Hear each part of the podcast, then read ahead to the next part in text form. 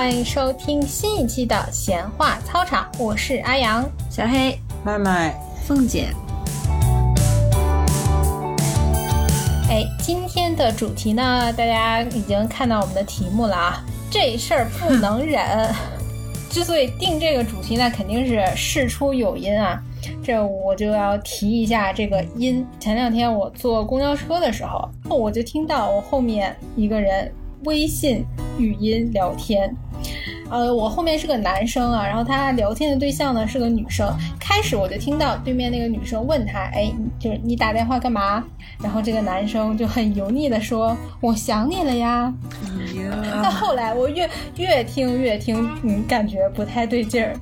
直到这个男生又问了这个女生说，你老公怎么没陪你啊？我心里面又开始想，嗯，怎么怎么还可以这样公开的调情吗？信息量有点大。对，他是开的免提吗？对，是开的免提，就是我是完全整个过程是被动的接受了这一段信息的输出，我完全不想了解他们两个人是什么关系，但是呢，就是很违背我意愿的，让我不得不去听，我甚至已经戴上了那个降噪耳机。还是能清楚的听到他的声音，我觉得整个车厢都特别的尴尬，都在听这个男生给很无聊的给一个女生打电话调情，啊，这就就我我就觉得哇，真的是，可能我内心一万匹草泥马都过去了，我这公共场合好不好？这个时候如果是小黑的话，就应该会凑钱去竖着耳朵仔细去听接下来发生了什么，然后下一期播客讲给你们听。我没有竖起耳朵仔细听，但是我也在播客里面讲了。你看，还是有有优点的。哎，对，而且这已经其实不是第一次我在这种公共场合呀听到这种公开的交谈，因为现在现在我们其实很多时间都会在这个交通上面嘛，不管是长途车呀、高铁呀，我就经常会碰到这种。看抖音的呀，刷刷刷刷刷的特别带劲的，然后就被迫的听到很多的洗脑神曲。然后我我印象还比较深的是过年那段时间，然后在高铁上，因为那个时候是疫情刚刚缓和之后嘛，我就听到我旁边的一个阿姨给不下四五个人打电话，就说。还是东北的，就说：“哎呀，我解封了，我可以回家了，怎么怎么着，怎么怎么着。” 就同样一段故事，我听了四五遍，就就我非常能够理解他想要表达他那个可以回家的亢奋心情，但是能不能不要让我重复的理解四五遍？还有像什么家长里短呀？一趟旅行，你甚至可以了解这个人的七大姑八大姨的情况。就我就觉得这些，很多时候在公共场所，他们就很没有边界感。就是我还是觉得，大家各自在各自的这个舒适的范围内，是吧？就不仅要让自己舒适，也要让别人舒适。虽然你聊天你舒适了，但是我不舒适，好吗？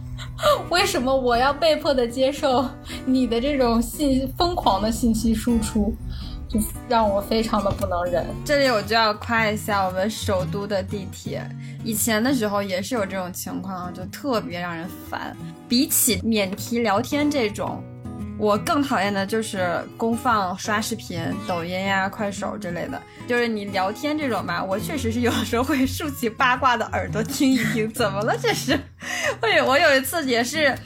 一个大姐发生了一个什么事情，我已经记不清了啊。但是对于她来讲，应该是非常震惊的一件事情。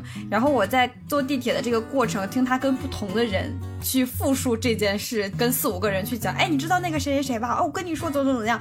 然后我就一直竖着耳朵听，就听到后面我也也有点烦。这么爽吗？这个故事情节？我忘了他那是什么了，但是好好像还确实蛮劲爆的。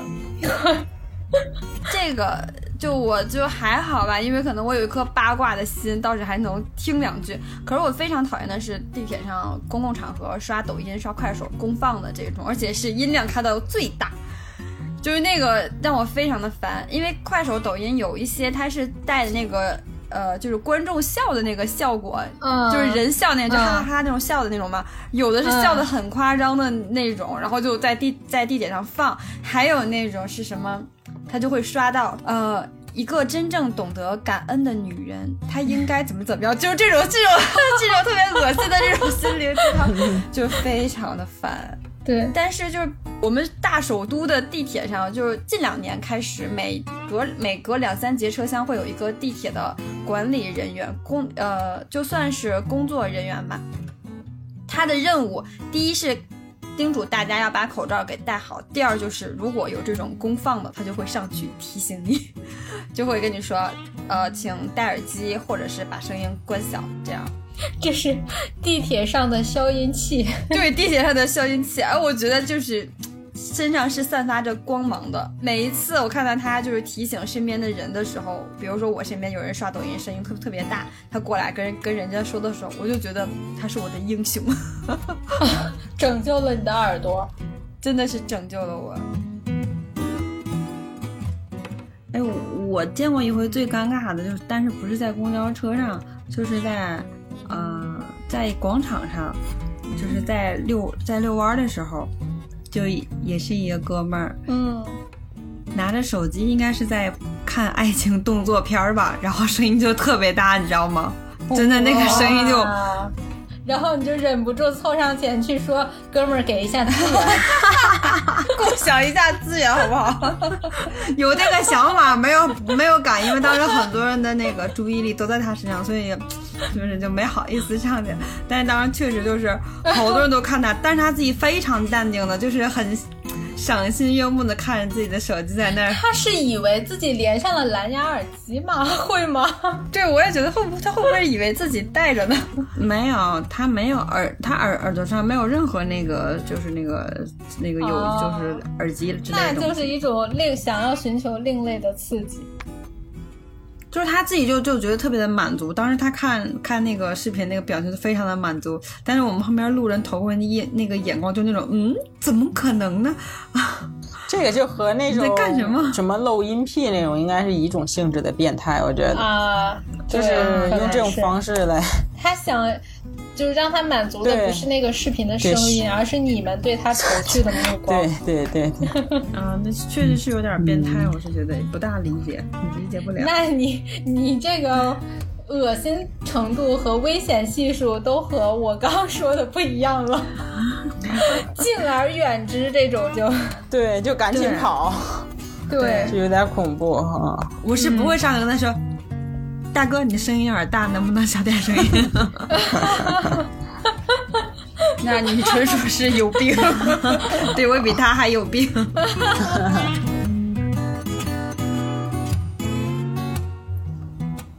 在公交车上这种公然刷视频啊、打电话这种，而且很大声，我觉得在唐山很常见。我之前坐公交，我跟他的这个听他打电话的故事可以连成一个连续剧。就是你们可能就是一个故事，一趟车，只是这一趟旅途，你听他给打好几个人打电话。我是每次上班那个点坐的那趟车都碰到这大姨，我俩的上班时间的点是一样的。他应该是给他儿子打电话，我经历了他儿子和这个女孩相亲，相亲之后，然后他俩交往，哦 交往之后，这个男生去这个女生家里面 第一次，然后就是给他们家买了什么东西，然后他妈问情况，然后到他们家开始装修房子，到还有四五天就要结婚，你能想象吗？历史漫长。对我跟他素不相识，冲这个缘分，你应该给提提意见，是不是？给参谋参谋。大姨呀、我听你这个这姑娘啊，男的哪块有问题？就是，主要就最搞笑的是，我跟他，我就觉得我和他有一个特殊的缘分，就是有时候早上，因为我都是早上碰到他，早上有时候我就是可能起晚了今天，然后我就急急忙忙的洗漱完就跑去公交等车下，今天应该不会碰到大姨了吧？一上车，我操！一抬头看到他，远远的坐在那里，他在等你，等你来了再上车。曼曼曼曼，你缺这个大衣一份份子 对，我。也觉得是他几乎每次都是他和他儿子聊天。我估计他儿子应该是上夜班什么的，白天或者晚上他到家的时候没有机会交流，他必须早上给他打电话。反正不每次都是早上给他儿子打电话，然后就问的很详细啊，今天是吧怎么怎么样了？比如说去那个女孩家第一次啊，拿多少东西啊，是吧？拿酒了吗？拿了什么水果啊？他妈怎么说的？你们吃饭吃的什么呀？就问的特别细。可能这个母子也是异地。对，异地或者说应该是我感觉他儿子应该是就是应该上夜班那种，然后经常就看他拨起电话就小心翼翼的问儿子你醒了吗？醒了吗？什么的，或者说先微信问一句。醒了之后，他才会给他儿子打电话。哎，就是后来到他们家装修房子，然后这这砖想怎么不好，怎么找光装修公司。哎，最离谱的是，我还有一次听到他跟别人借钱，要为给他儿子凑装修钱，离谱不离谱？这不明摆着在跟你要份子钱了吗？我不，我觉得他应该不认识我吧。一开始的时候就一上车就看见他在后面坐着，我就不往后边走，因为你根本插着耳机，把那手机音量放最大声，你也能听到他说话。后来坐前面，但发现每次都能遇到，放弃吧，就听他慢慢的讲吧。就默默的把这套生活喜剧给看完。默默的祝福，对，心里他从那边说的电话，我在心里这么想，就像对看了一一个一个连续剧一样。说起来很夸张，到后来我就还挺感慨的。我觉得后来我就谅解了他，你知道吗？可能也是习惯了，就是就是感受到他应该是一个单身的人带着他儿子。然后他下车那一站是在我下车的前两站，因为我工作单位的那个区吧，就是都是比较好的小区。我大概猜到了他的工作是什么，他应该是就是人家的阿姨、保姆阿姨那类的。对他就是每天都是固定的点儿，对。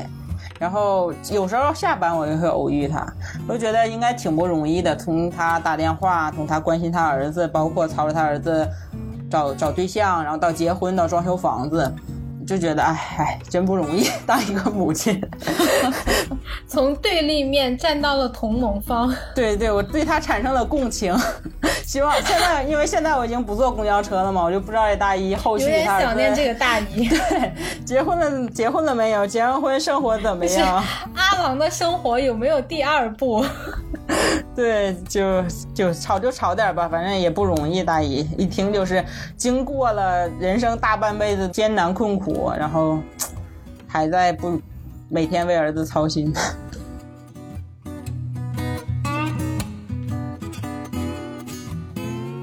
像这种就是别人和别人之间的交流，我们是嗯是被迫接收的。有没有那种就你和别人的交流过程当中，是他和你的交流让你特别不能忍的？有，我特别讨厌，就是坐地铁呀、排队的时候，不认识的人推我，碰我，我就很烦，就特别烦。不认识的人就在在我我后背推我一下，或者说在我边上，比如说扒拉我呀这种，我就特别烦。我就我真的有有两次就是没忍住，旁边的人扒拉我一下，我就当着他的面，我就很恶心的看他，然后就拍拍我的胳膊，就这样拍一拍，这种是。故意卡油吗？他就着急嘛他，着急，他就是想上去，他想快一点儿。啊、一般这种呃年龄大的人会多一点，年轻人反而会比较好，年轻人反而不会这样。然后一般都是岁岁数大，五十岁朝上了吧，这这类人他会很着急，想要上车或者想要下车，然后就会推你在你后面。我是非常非常的烦。有一次有我坐地铁，我我是站在第一个排队嘛，后来地铁门开了，我是一直有一个信条，我我认为坐地铁就是应该先下后上，所以我站第一个我就没有动，因为有很多人下，我就在那站着等。后面就有一个大哥就推了我一下，我当时第一反应是可能又是那种岁数大的老老阿姨呀，或者是呃老大爷什么的，我就回头看一眼，一看也就三十多岁，三四十岁吧，一个大哥。我看他一眼，我说你推我，他然后他说你快走啊，他说上车你干嘛呢？我说先下后上，你懂吗？我就跟他在地铁里面就 吵起来了，正面交锋。就跟他正面刚了一下，给我气坏了。我就觉得，真的要是岁数大的那种阿姨呀、大爷，我可能就忍了。我一看你这，你凭什么推我啊？就跟他吵然后我就跟他吵起来了，你胜利了吗？胜利了，到后来就没有再说话了的。我就瞪着他，就瞪着他，一字一句的说：“规矩就是这么定的，先下后上，自己没素质，不要要求别人跟你一样。”小黑刚刚瞪瞪那一眼，我都有被吓到了。就是很很讨厌不认识的人碰碰我一下，就是而且你如果是那种手背，我可能还好一点点，就是手手心儿这样碰我一下摸我一下，我就特别烦。不知道就是只有我这样吗？不是，就是温度，就是手心可能会更加跟你亲密接触的那种感觉。嗯，我还有一点不太能接受的，就是坐在公共场合，然后坐公交呀或者什么，旁边人的腿碰到了你，嗯，我会想要嗯稍微挪一下。哎，也会看到那种新闻，就是那种也是变态，会用他们的呃一些敏感的地地地方，然后去碰女孩儿敏感的地方。我去，你这个两两个敏感的地方，使这段音频都非常的敏感。凤姐总是给我们举这种 非常猥琐的例子。既然是人之不能忍嘛，对不对？这就是人之不能忍，我觉得这种就绝对不能忍。一般在坐公交的时候，比如说我坐在后面啊，然后看到走过来一个男的，他的目光落在了我旁边的座位，然后他一点一点一点走近，在他将要坐下的时候，立马就站起来说打扰一下，我要下车，我 让一下，我要出去，就是先跑为上，离他远一点，就是看他要坐这儿。防范意识太强了看他要。坐这儿，我立马我就起来，我就换一个座位，让你坐吧。而且尤其那种很猥琐的，我就很堂而皇之的坐到另一个座的座位上，让他觉得啊，就是为了躲他。对，我也碰到过，就明明车上空座很多，他就非坐你他就偏偏要要坐到你的边上。嗯嗯一般人其实还都是会选择大家就不是一定要挨在一起的对那个位置，但有人偏偏就往你身上粘，确实容易让人觉得他意图不纯。对，就一都是座，然后偏坐你旁边。对对，哎，这个大家还是要保护好自己。地铁上还有一个行为，什么我不知道你们有感受没？我非常讨厌那种靠在扶手杆上的那种人。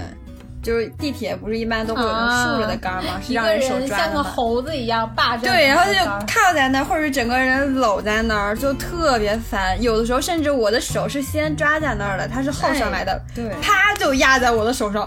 我说你都不嫌硌吗？就那样硌在我手上，我这种我也是很讨厌，非常的烦。他是嫌你不够瘦，你下次应该戴上那个灭霸的那个手套，磕死他。真的，我后来就有一次，他靠在上面，我就也没躲，我把手转了一下角度，指甲对着他，因为我的指甲特别长，我就拿着指甲对着他。那还是个姑娘，她就回头看了我一眼，因为可能是觉得很扎嘛，很硌得慌，就那人家还可能还会嫌弃你。哎，那太好了。然后我就回头看了我一眼，就还挺不高兴的。我就非常坦然的看着他，跟他四目相对，我就这么看着他，然后他就默默的把身体移开，反正我不疼。然后又一次用自己的眼神杀死了对方，对赢得了战役的胜利。对，就很讨厌。就很很多时候真的是，你强硬起来的话，就是对方也就怂了。但关键是我们是站在正义的一方的，对 就怕惯着嘛。我们不是无理取闹的，对吧？对，正道。对，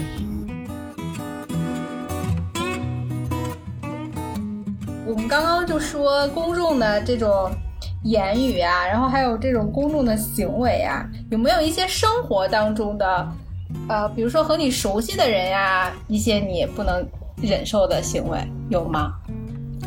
我是比较讨厌，就是就是在在生活中就是未经允许啊，就随便的翻别人东西。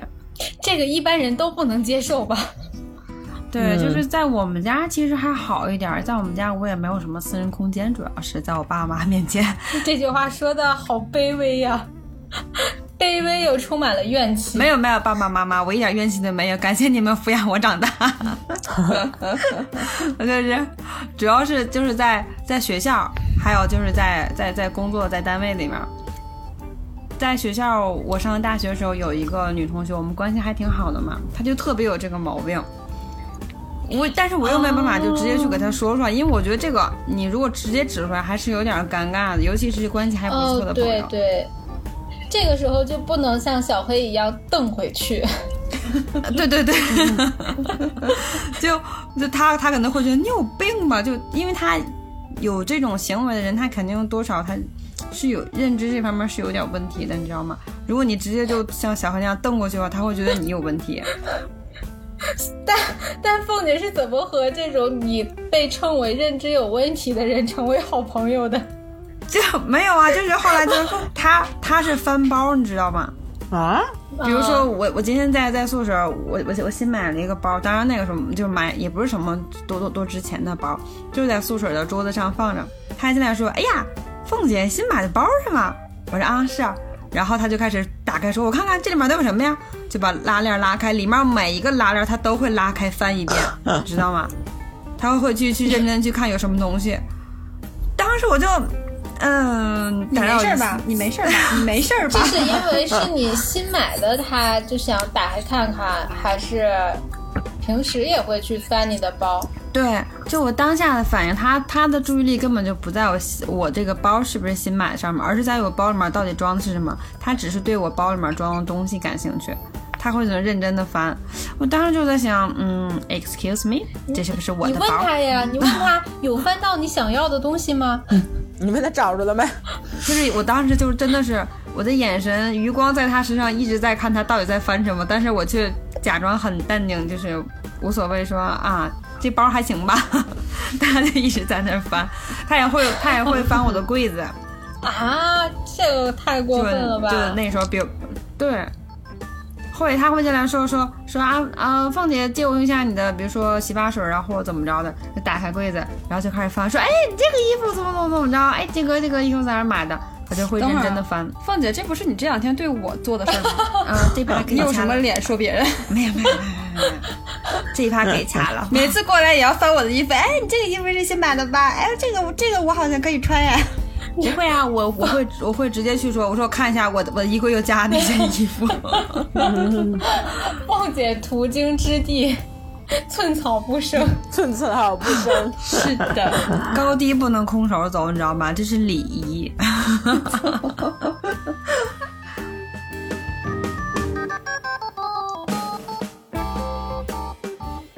他是就是只是这样对你，还是说这就是他的个人习惯，他对别人也这样？他对谁都这样。那别人也没有人去说过他这一点吗？大家的忍耐度都这么高吗？不，他当时在他们宿舍的关系是不太好、不大好的，然后所以他经常会来我们宿舍玩儿。他有一次就是跟我们聊天嘛，就聊到了他跟他们宿舍一个女孩儿就是起了冲突，就是因为类似的问题，因为他动了那女孩的东西，那女孩反应很大，但是在他看来就觉得太矫情了。我又我我能偷你东西吗？啊，我这我又不是要拿你东西，我只是好奇看一下，你至于吗？就他就跟我们在吐槽这个事儿，我当下我就知道，就是我也不用去跟他讲道理，因为他在他的认知里面，就是这个东西就是有问题的，你讲也讲不通的，敬而远之就好了。从那以后他来，我就把我的包先收起来。下次什么贵重私人的东西就不要放到包。对他需要借什么，你说您要什么，我给你拿。洗发水什么好的，等我马上送到，你回屋等着去，我给你拿。呃，不过凤姐刚刚提到这一点，我突然间想到一个，就是我在微信聊天的，就我在玩手机的时候，然后别人就从用他的余光来看我的手机界面，我也非常的不对对对不让我为什感到不么会有那种。防窥式的那种手机膜呢？对，然后自从我知道有这么个防窥手机膜之后，我就没有再用过普通的手机屏幕。我是觉得像这种，它是有两种人，一种呢是他会觉得在你没有发现的过程当中不经意的去瞥，然后还有一种人就是真的是堂而皇之的盯着你看你在聊天，然后这个时候他如果看我的话，我就不打字了，我就看着他，你干嘛？哎，那你比我勇敢，我可能就直接就把手机熄屏了。我不熄屏，然后我也不动，我就定在那里，我就我就看着他，你看呀，嗯，就就是这样，因为我是防窥屏嘛，然后有的人真的是锲而不舍到他知道你是防窥屏，然后就蹭到你面前，躲过那四十五度角来看，直接把脸放到你的嘴下面吗？你就伸给他，你看，你看，你看。我我我有这么大的吸引力吗？你对我这么好奇吗？对，你看，你看，你看，你看屏幕上打的，我旁边有一个傻叉，老看我手机。哎，我干过这种事情，我干过这种事情，是真的吗？是，我是在地铁上，我对，就干过这种事情，就是我在那打字，旁边一个大哥就一直在看我。那天就在跟我朋友就是在一起聊天嘛，闲聊天，他一直在看，一直在看，我就很烦，他就隔一会儿看一眼，隔一会儿就我手机震，我手机震了，他比我先看，你知道吗？就先看，我特别烦，然后我就打字，我是旁边有个傻逼老看我手机，打完之后过一会儿他就不看了，这傻逼自动认领了。对对，那这个只适用于你不认识的人，我觉得熟人之间还是不要这样。呃，对，这个熟人之间还还真的是没办法说一下子做到这么绝情。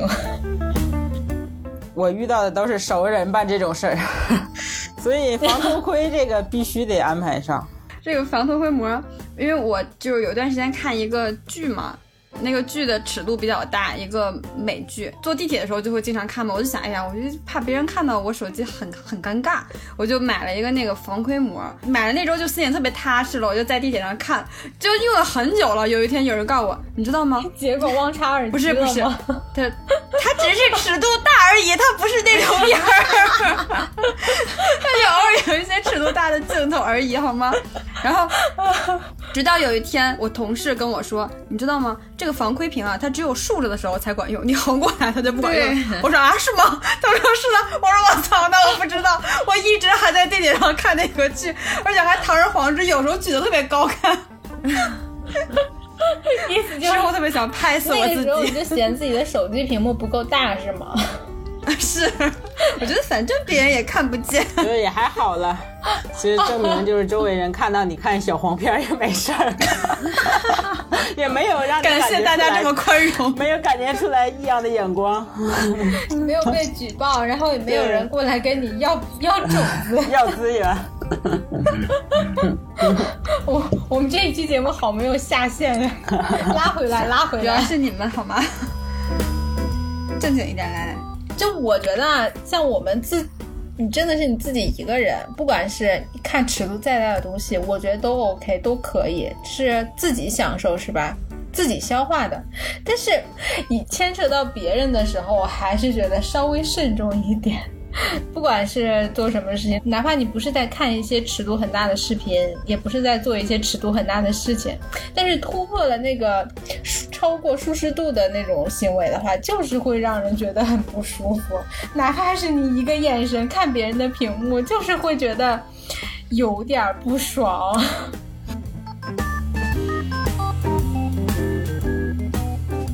就我我刚刚说是。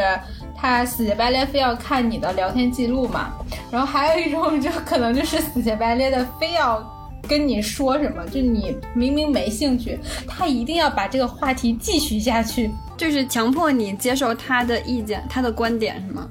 就对，就一他说了这件事情，你就一定要，不管你愿不愿意，你一定要听我把这件事情说完，甚至于说是你一定要接受我这个观点。强输出是吗？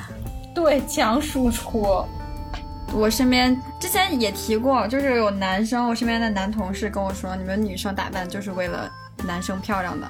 我说不，并不是，我本人是女生，我告诉你，并不是。但是他还要跟我 battle，就是我就是女生，我就告诉你，并不是。他一个男生，他就跟我 battle，就是你明明就是，你为什么不好意思说？就一定要让我去赞同他的观点，我就很费解。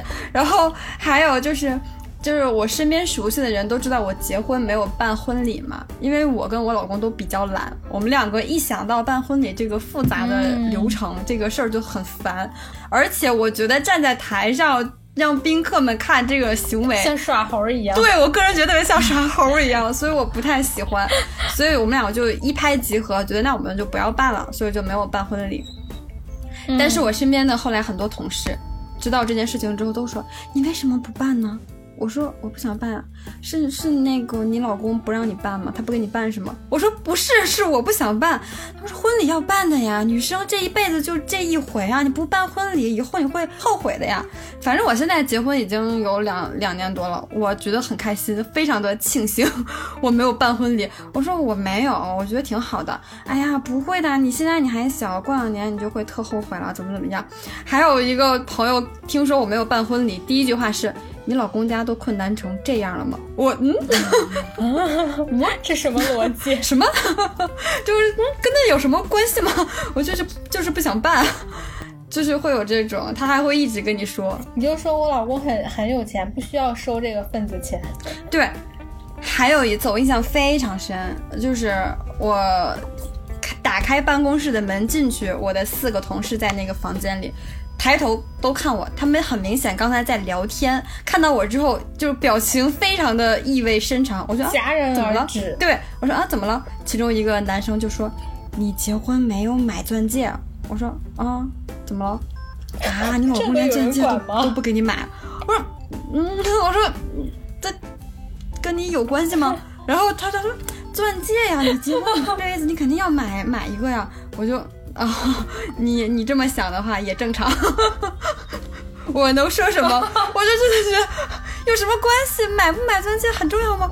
我喜欢就买，我不喜欢就不买了。嗯但是就是很多他们就是那当时看我的那个眼神让我很不能忍的是那种非常非常同情的看着我，觉得我好可怜。我有一瞬间觉得我是真的很可怜吗？所以你老公在你同事之前的形象，是不是非常的卑微？对，可能卑微的是我，他们认为我没有钻戒也没婚礼，竟然还嫁给他，他们认为我比较卑微。就真的就很多人会用他们的常识，然后来套到你的身上。就你没有跳到那个圈子里面，就会觉得你这么做不对，你这么做不应该。对，对，应该说他们认为这个东西是常识，可我们认为这个东西就是个人的选择，它不是一个常识，不是结婚办婚礼，这是常识。看分什么人说吧，如果关系很一般那种同事什么的，我就会顺着他说，对呀、他们家是很穷，那怎么办呢？你说，就是有很多人就来就来找我，就来找我，就是逼婚，不是逼婚，就是说啊恨嫁嘛，就是说啊你这个忒少了，忒忒岁数太大了，是吧？我说是啊，我也想找啊，找不到啊，没人要啊，怎么办呢？你说这事儿弄的 我也着急呀、没人看上我呀，你说呀，也急得我天天睡不着觉，你说咋整姐？那 太假了，这个。麦麦这个绝对是见人说人话，见鬼说鬼话。嗯，哎，我说急急，老急了。我说我妈急，我我更急。没事，你说 把我事儿，你说天天睡要不要看？不着觉。对，而且麦麦绝对是对这个强叔被逼婚这个强叔叔观念洗礼。对，这个就嗯我就不去辩解，因为我们周围可能潜藏着很多人都是穿越而来的人。穿越而来。站在你身边这个人可能是大清某个时代穿越过来的，你就对他理解了吗？让傻逼继续他的傻逼想法就好了，你没有义务去纠正一个傻逼变得不傻逼。哎，这这句话真的治愈了我很久。以前我也是经常别人跟我在这儿 battle 啊，跟我强强行输出观念，我很烦的时候，我就想，好了，对他是傻逼，我没有义务要教他。就这样，好，好，这句话我也记住了。对，就你惩罚一个傻逼最好的方法就是惯着他，把他培养成一个大傻逼。对，超级大傻逼。对，对的，是的。我我这期如果我们录消音的话，那可能就是哔心电图。全部都是哔哔哔。重点是你只逼你你只逼掉“逼”那个字，结果出来它依然是脏话。对，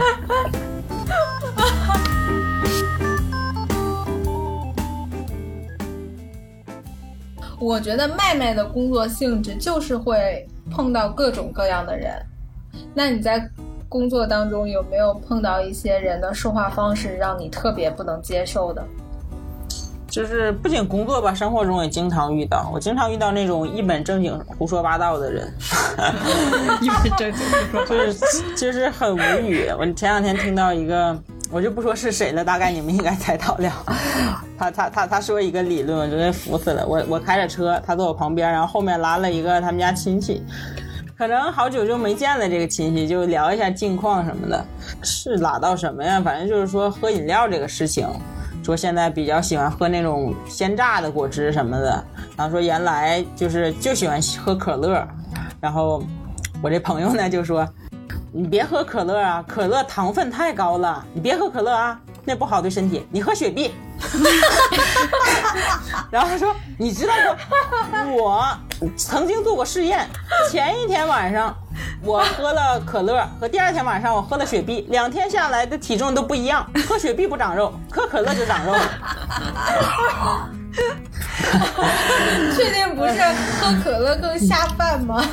对我也我不知道他这套理论怎么来的，而且可以堂而皇之的那样对别人说，就就很奇怪。”这毫无科学理论的疯狂输出，就还比如说，因为比如我吃东西，比如吃一些汤汤水水的东西，或者吃饺子啊这种，我就必放醋，因为我比较爱吃醋嘛，就吃那个醋。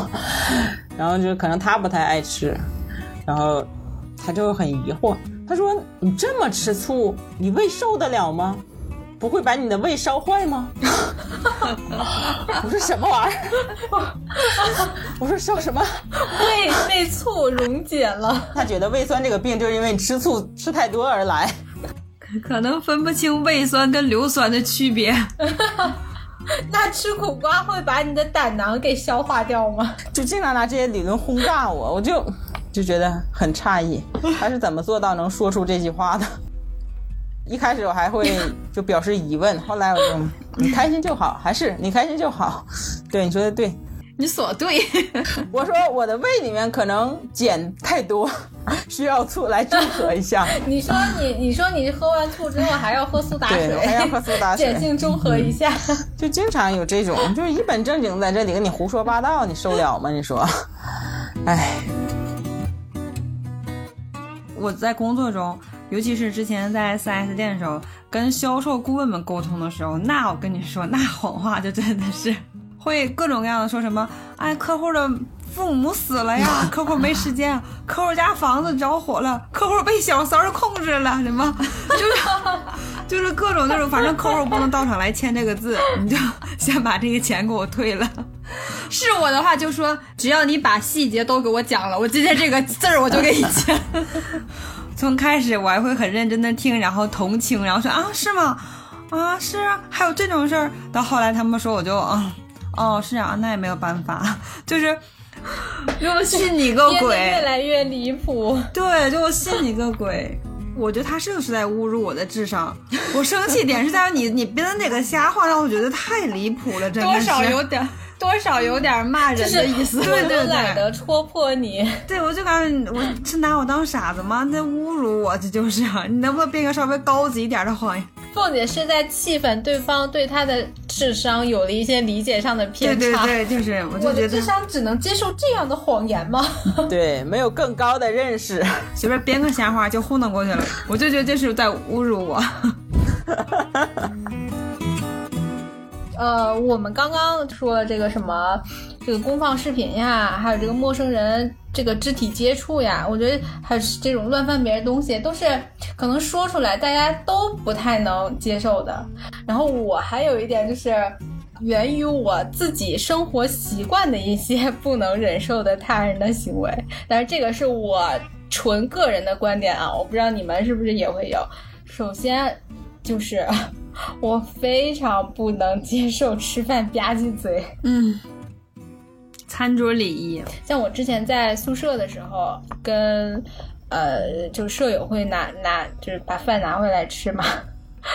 就是他把饭摆出来，我就开始做好准备了。嗯，他要开始了，然 后就是这个前奏已经开始了，你就开始等待他开始吧唧吧唧吧唧吧唧。要开始。这个我就让我想起了《父母爱情》，你哎你们看过吗？江德福，嗯嗯，哎，同样都是有这种生活习惯的不同，但你让他改吧，他真的是能改的。所以我想，将来如果我男朋友是这样的一个人的话，我一定要逼迫他把这个生活陋习给我改正。对，就是主要也这么大了，你也没有办法再去说他了。我对吧唧嘴的敏感度没有你这么高，除非那种声音很大的吧唧的很厉害的，我会觉得很不能忍。有的时候偶尔时候，我老公吃饭他会，然后我就会说他，我说你声音稍微有一点大。然后有一次我自己在一个一个咖啡厅里面，下午点了一个下午茶，准备我们播客的东西嘛，然后那个咖啡厅人还特别少，环境非常的好。很多空位嘛，这时候就进来了三个人，一家三口，是妈妈、奶奶带着孙子，这样进来的。那个小小男孩可能看着就是应该是比较淘气的那个年那个年龄。我当时就想不要坐到我旁边哟，然后就非常的准。我也不知道为什么那么整个餐厅几十张桌子，他们进来之前只坐了两桌。我和另外一桌，然后他们就非常精准的坐到了我旁边。我也不明白其他几十张桌子是怎么是风水不好吗？然后坐到了我旁边，我然后我就想完了，因为那个小男孩应该是正是比较淘气的时候，因为我当时要写东西，我需要集中我的注意力嘛。但是呢，还好那个小男孩倒是没有吵到让我觉得不能忍。我最后把位置依然是换了，是因为他妈妈吃饭吧唧嘴的声音太大了。你想那么大的一个餐厅里面，然后还放着音乐，我都能听见，你就想吧，他那个吧唧嘴声音得有多大？我真的是一开始强忍着，强忍着，强忍着。他还一直在催促他，他儿子说：“你快点吃。”我当时心想：“你快别吃了，我要受不了了。”然后最后还是把座位换了，很抱歉，呃，我也不太希望他觉得好像我嫌弃他似的。可是我真的是受不了了，我就还是找服务生把座位给我换了。这个吧唧嘴的动静已经大过了小孩子吵闹声，我就万万没想到，我换座的原因竟然是因为他吃饭吧唧嘴的声音太大。我对于这个餐桌啊，其实我身边有问题的人还不是很大，但是我有听过以前我一个同事讲，讲他的公公有一个问题是他特别不能忍受的，就是吃饭的时候会用舌头舔完筷子之后再去扒拉菜，然后再去拌菜，对，就是对，用舌头舔完筷子，哎，足够湿润之后，哎，有了这个润滑度了，然后再去拌一下这个菜。又在讲一些奇奇怪怪的段子，我真的不知道她的品味为什么是这样的。他是在有意拉低我们节目的下限。这个真的是当时我听完之后立马就上头的那种，不能忍，你知道吗？我就眉毛立马皱头，这个我也不行，这 我也上头了，一种恶心从从我的贲门开始往上涌，是不是？从我的肛门开始往上涌，对，是不是？就是当时我也说，我说你怎么能这样呢？他是怎么想的？就是感觉这个菜是加点缺点料吗？缺点口水？那是看片看多了吗？什么片这么重口味？我天啊，这个是我听过就是餐桌礼仪最不能忍的一个，没有之一。你 你这个可能是这期节目的 top 吧？你们想一下，你们对面吃饭那个人，把用舌头舔完之后再拌一拌菜，不要再重复这个过程了，谢谢。我们都是在聊我不能忍，凤凤姐是在挑战我们的我不能忍底线。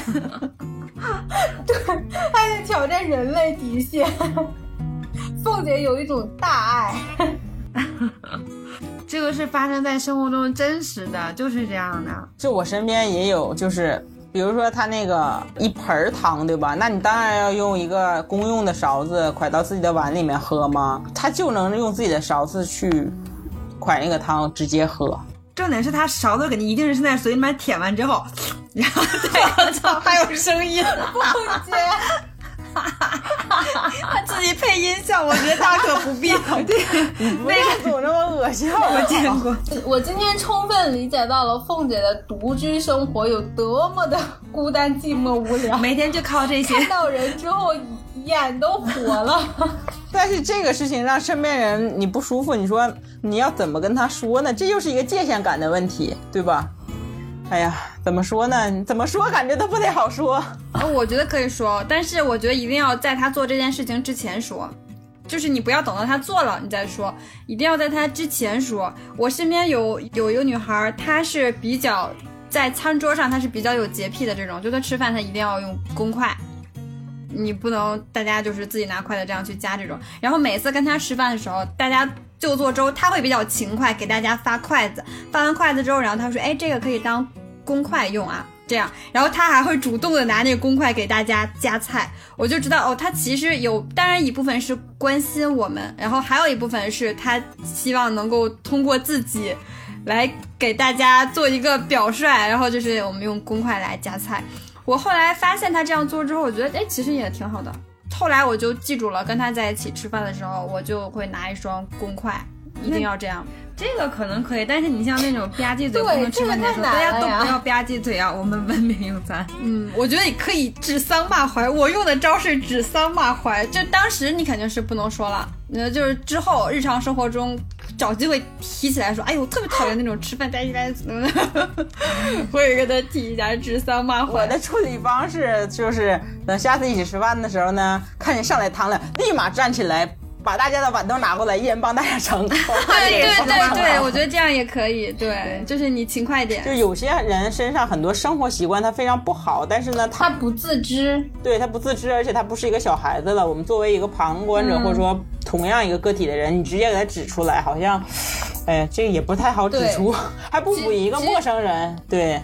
对，呃，就刚刚小黑说的那个，自己主动站起来给别人分工，快，其实这个就是你这个目标，就是除你之外的大众，那么就大家都 OK，因为是被同等对待的。但如果你的目标只集中在一个人的话，对，真的大家都是成年人，最简单的就是脸上挂不住，很尴尬呀，对啊，你就都 你都会替他尴尬吗？对的，对的，但他自己完全不尴尬。真是很让人不能忍的问题，我觉得。对我，我听他吧唧嘴的动静，我就能听出来，嗯，他吃的挺香的。但是我的饭再也不香了。如果说跟他的关系再近一点，还是要跟他说一下，因为我记得我我我我上大学的时候。然后我那大学室友，他就是那种就行为习惯比较好的人，可能比如说有时候我有时候会抖腿，但其实这是一个非常不好的习惯嘛，他就会一巴掌拍过来，啊，就就因为这个就改掉了这个这个毛病。我师妹也抖腿，然后他抖腿的时候，我就我并不是不能忍啊，但有有的时候他整个人都在抖起来的时候，我就会默默的扶一下他的腿。确定不是触电了吗？这种有有用的。其实这个就是就是习惯，就完全你自己不知道的一个一个习惯。就好像你说话的时候你带点手势啊什么的，可能他比如说像紧张呀什么的，或者是情绪嗨起来了，他就会不自觉的开始抖起来。对。我我还有一个我的这个生活小习惯啊。哎，怎么感觉我我说出来我特别的挑剔，特别的洁癖呢？应承了小黑的那句话，格路，你本来就这样的。这个习惯其实也是稍微影响到我的个人交际，就是我不太习惯不换衣服就进家，然后或甚至于说是上床这种。衍生出来我的一个习惯就是我不会太习惯去。同事啊，朋友家里面去做客，因为我觉得我不干净。然后呢，同样的，我也不太习惯就朋友或者同事，然后来我家，因为我觉得他们不干净。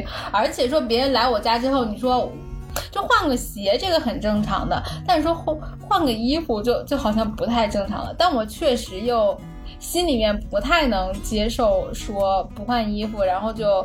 在沙发上一瘫，或者是在床上一坐，就不太能接受。我觉得我最严重的一次就是，就过年的时候，然后亲戚朋友来家里拜年，就走了之后，我真的忍不住 把沙发套洗了一遍。下一次我们就挑战一下，就去他们家，然后就穿着外面外面衣服在他床上滚一圈，我就要看着他撤床单、洗床单，我就爽。我我下次就在我换要换床单的时候邀请你们来做客。进屋就啥也不干，就床单滚一圈，沙发滚一圈，站那看着他说换吧。我就会滚一圈，然后出门就走了。呃，我我我我说一个凤姐的吧，凤姐不能忍的是牙膏不从头挤。哎呀，这个真的难受死了。这是强迫症了。对她这个这个很厉害。凤姐去她家，凤姐家的牙膏呀、洗面奶呀，就是那种乳液呀，只要是那种就是可以挤的那种啊，全部都是从头挤的，而且挤的特别的齐。我每一次去她家的时候，我跟我老公我俩就会诚心的把她所有的牙膏、洗面奶，然后就给挤乱了，就不。就他俩太坏了，对，就是坏了。你说这个东西吧，我每次来他俩这儿，他们俩的他俩的牙膏都是那种挤的跟一个蛇形，你知道吗？就是真的是看着就恶心。我每次都会挤好，哎，然后就是我再走。你说他们俩吧，自己就是挤成那样就算了，还非要到我家去把我所有东西全部都故意挤成蛇形，然后他们再走，多过分！凤姐特别好玩，就是我跟我老公，我们俩如果用完她的她的厕所，就是比如说洗完澡、洗完漱啊，凤姐我们俩出来之后，凤姐就会进去把牙膏什么的、洗面奶都都挤一遍，就一定要这样，全部都挤一遍。凤姐来我家，她也是，她来我家一天以后，来我家第一天，你就看看我们家的牙牙膏、洗面奶都挤得齐齐整整的，就这种。我说神经病啊，谁要你挤啊？不那个很恶心，你不觉得吗？就你挤成那种，就这儿凸一块儿，那儿凹一块儿，就整个就看着很恶心，而且它也就是它立都立不住，是我的问题吗？对，你这个比我还要过分，很难想象凤姐这样一个大大咧咧的人，竟然会，还有这么精细的一面。对。对于这种东西就是忍不了，太难受了。就有一次，我想特别深，都已经我们那天晚上还是就是吃完饭回来很晚嘛，然后就到家洗完漱，快两点了都。他先洗的，洗完了都躺躺床上睡了。我跟我老公我们两个后洗的，洗完他从床上真的是，我就我当时就就是那种突然间就起来，了我们两个就从厕所出来嘛，他突然间就起来，然后。到那个厕所去，我看他干嘛呢？我就看他那站在那个洗漱池前台，就就在那一个一个挤的，一个挤，很认真的挤，神经病。我我不想早上起来，然后一大一大早起就看见那个那个牙膏是奇形怪状的，会让我这一天心情都不好。对，这个真的是强迫症了，嗯不然我也不太能接受这个牙膏那样，但是我不会 半夜起来一定要把它给挤回去，然后再回去睡觉。我每次看的那种蛇形牙膏，都会那种就那种浑身，你知道吗？那种鸡皮疙瘩，就感觉哎呀太难受了，就一定要给它弄好，就感觉哎呀好舒服。不过这个真的是，当你看到这一点看不过去的时候，就真的是全部的注意力都在这一点上。哎，我还有一个不能忍，不知道你们有没有啊？我是有一点密恐，就是看到那种密密麻麻的那种东西，我会受不了。非常非常非常受不了，是会导致我躯体有一些不太舒服，会有一些反应，比如说会真的会有一点想吐，或者是头皮就会发麻，这个真的是引起的生理不适。然后那种真的会有。对这个这个我有体会，我有印象，我有一次是我皮肤特别爱过敏嘛，有一次我忘了是皮肤是怎么着了，后背反正就长了很多密密麻麻的小疙瘩。当时我还还没有离婚，我的前夫哥还帮我看了一下，我的前夫哥在当时还很还很关心、很担心，问：“哎呀，怎么回事？要不要去医院呀？”然后正好小黑在旁边，我前夫哥就说：“哎，小黑，你看一下他这是不是得得去医院看看呀？”小黑看了一眼，看了一眼之后就非常嫌弃说：“走开，走开，走开，不要让我看。”我真的不想，我那个东西我真的是看不了那种，就是前两天我发到群里那个蚂蚱的照片，你记不记得？当时拍的时候我没有注意，我一直在我一直在看那个蚂蚱，后来那照片我就不能再看第二遍，因为它那个地板就是坑坑洼洼的嘛，然后晚上那个灯光一打，它就有有有那个感觉，我我这当我就受不了，这是什么？而且我最可怕的是，啊我看到这种东西之后，我会不断的在脑海里回放，就是就折磨我自己，所以真的不能看回。放加深，对，而且最比如说最常见是什么？是我们在家里拿锅煮面的时候，它水快开的时候，下面不是会有那个气泡吗？哎呦，我现在想起来又不行了啊！就那个气泡我是看不了的，我没有办法看那个，很难受。哎，这个突然间让我想到那个上学的时候，指甲划过黑板，那个尖锐的声音也是让人起一层鸡皮疙瘩那种。会会会会的，这个密集恐惧症，我见过最严重的不是小黑，是我的前婆婆。我的前婆婆有一次，我们那时候做牛排嘛，不是有那个黑胡椒粒儿吗？当时我们在做的时候，那时候不是在他在家都是他会帮忙你做饭或怎么着的吗？他就过来说想要搭把手，我说那行吧。他就看了一眼那个牛排之后，他就不行了，就走了，一点不夸张，卧床了一天没起来。我问他为啥，他说就一直看那个牛排看的。以至于后来离婚之后，我都想给他寄一本秘籍画册过去给他看，让他好好欣赏。真的，真的是一整天卧床没有起来，就是被就是被被那个那个黑黑胡椒粒儿吓的。我突然又又心理平衡了，觉得我还可以了，你是个正常人。我又正常了，并不是一个十分挑剔的人。妹妹没有这种就是自己非常不能忍的一些 病症吧？麦麦应该不能忍鞋边儿脏 这个事儿。麦麦的鞋边真的是我身边所有人里面是最白的，永远是那么白又亮。生活习惯上来说，我不太喜欢就是在车里面吃东西，由于吃那种掉渣的东西，对掉渣或者弄得你手会有一点油的那种，然后你再去摸方向盘或者再去挂档，然后那上面就会反着那个油锅，我就啊很难受。就是这个又要说到，就我身边的一些人，就非常有这个习惯，而且非常习惯把就是吃完的东西，尤其是那种油了吧唧的东西，要放在车里面，我就真的不能容忍。那不能容忍，我也不敢说什么，因为车也不是我的，然后我也没有这个决定权，就强忍着那个气味和那个油湿麻花的那个，就是啊，那个 中控台呀，这个这个挂挡把啊，或者这个方向盘，就好难受。所以以至于我自己买车之后，我就从不在我自己的车上吃东西，就进也不能说从不吃啊，就是都是稍微会引起墨迹一点那些东西就不会吃。那我可以坐在你的副驾驶吃吗？就不行啊，当然不行啊那后座也不行。我好想下一次端一碗凉皮儿坐副驾驶吃，凉皮儿不叫油条炸饼。对，就那些东西。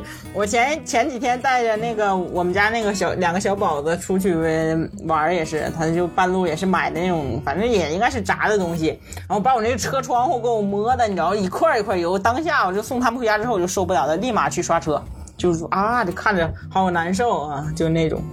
下次我们就这样，我们就买一些炸饼、油条，在 麦麦的车上吃完之后，再去呃阿阳的家里面滚一圈床单，要了个命！最后去凤姐家捏牙膏。对，我不行。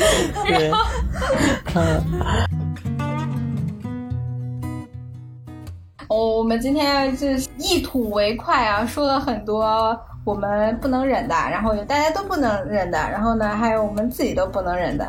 但是 我说完之后，发现好像我们很多真的不能忍的事情也都忍了。主要是面对很多人，你只能忍。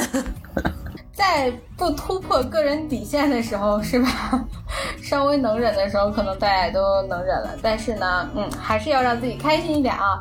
像这种，哎，挤牙膏挤 挤到你要半夜起来的程度呢，也可以教育一下。哎，我说你们两个也真的很过分啊！既然知道凤姐要起来，为什么就不能 把牙膏挤得顺当一点？对，对他们两个就是故意的，他们。两个是诚心的，就是故意的，就想看他自己站站那嘎嘎嘎在那挤，特别好玩，跟一只小仓鼠似的在那挤，很有意思，真的是我。们今天说的很痛快啊。那我们今天就到这里啦。感谢大家收听我们今天的闲话操场，我是阿瑶，小黑，麦麦，凤姐，我们下期再见，拜拜。拜拜。拜。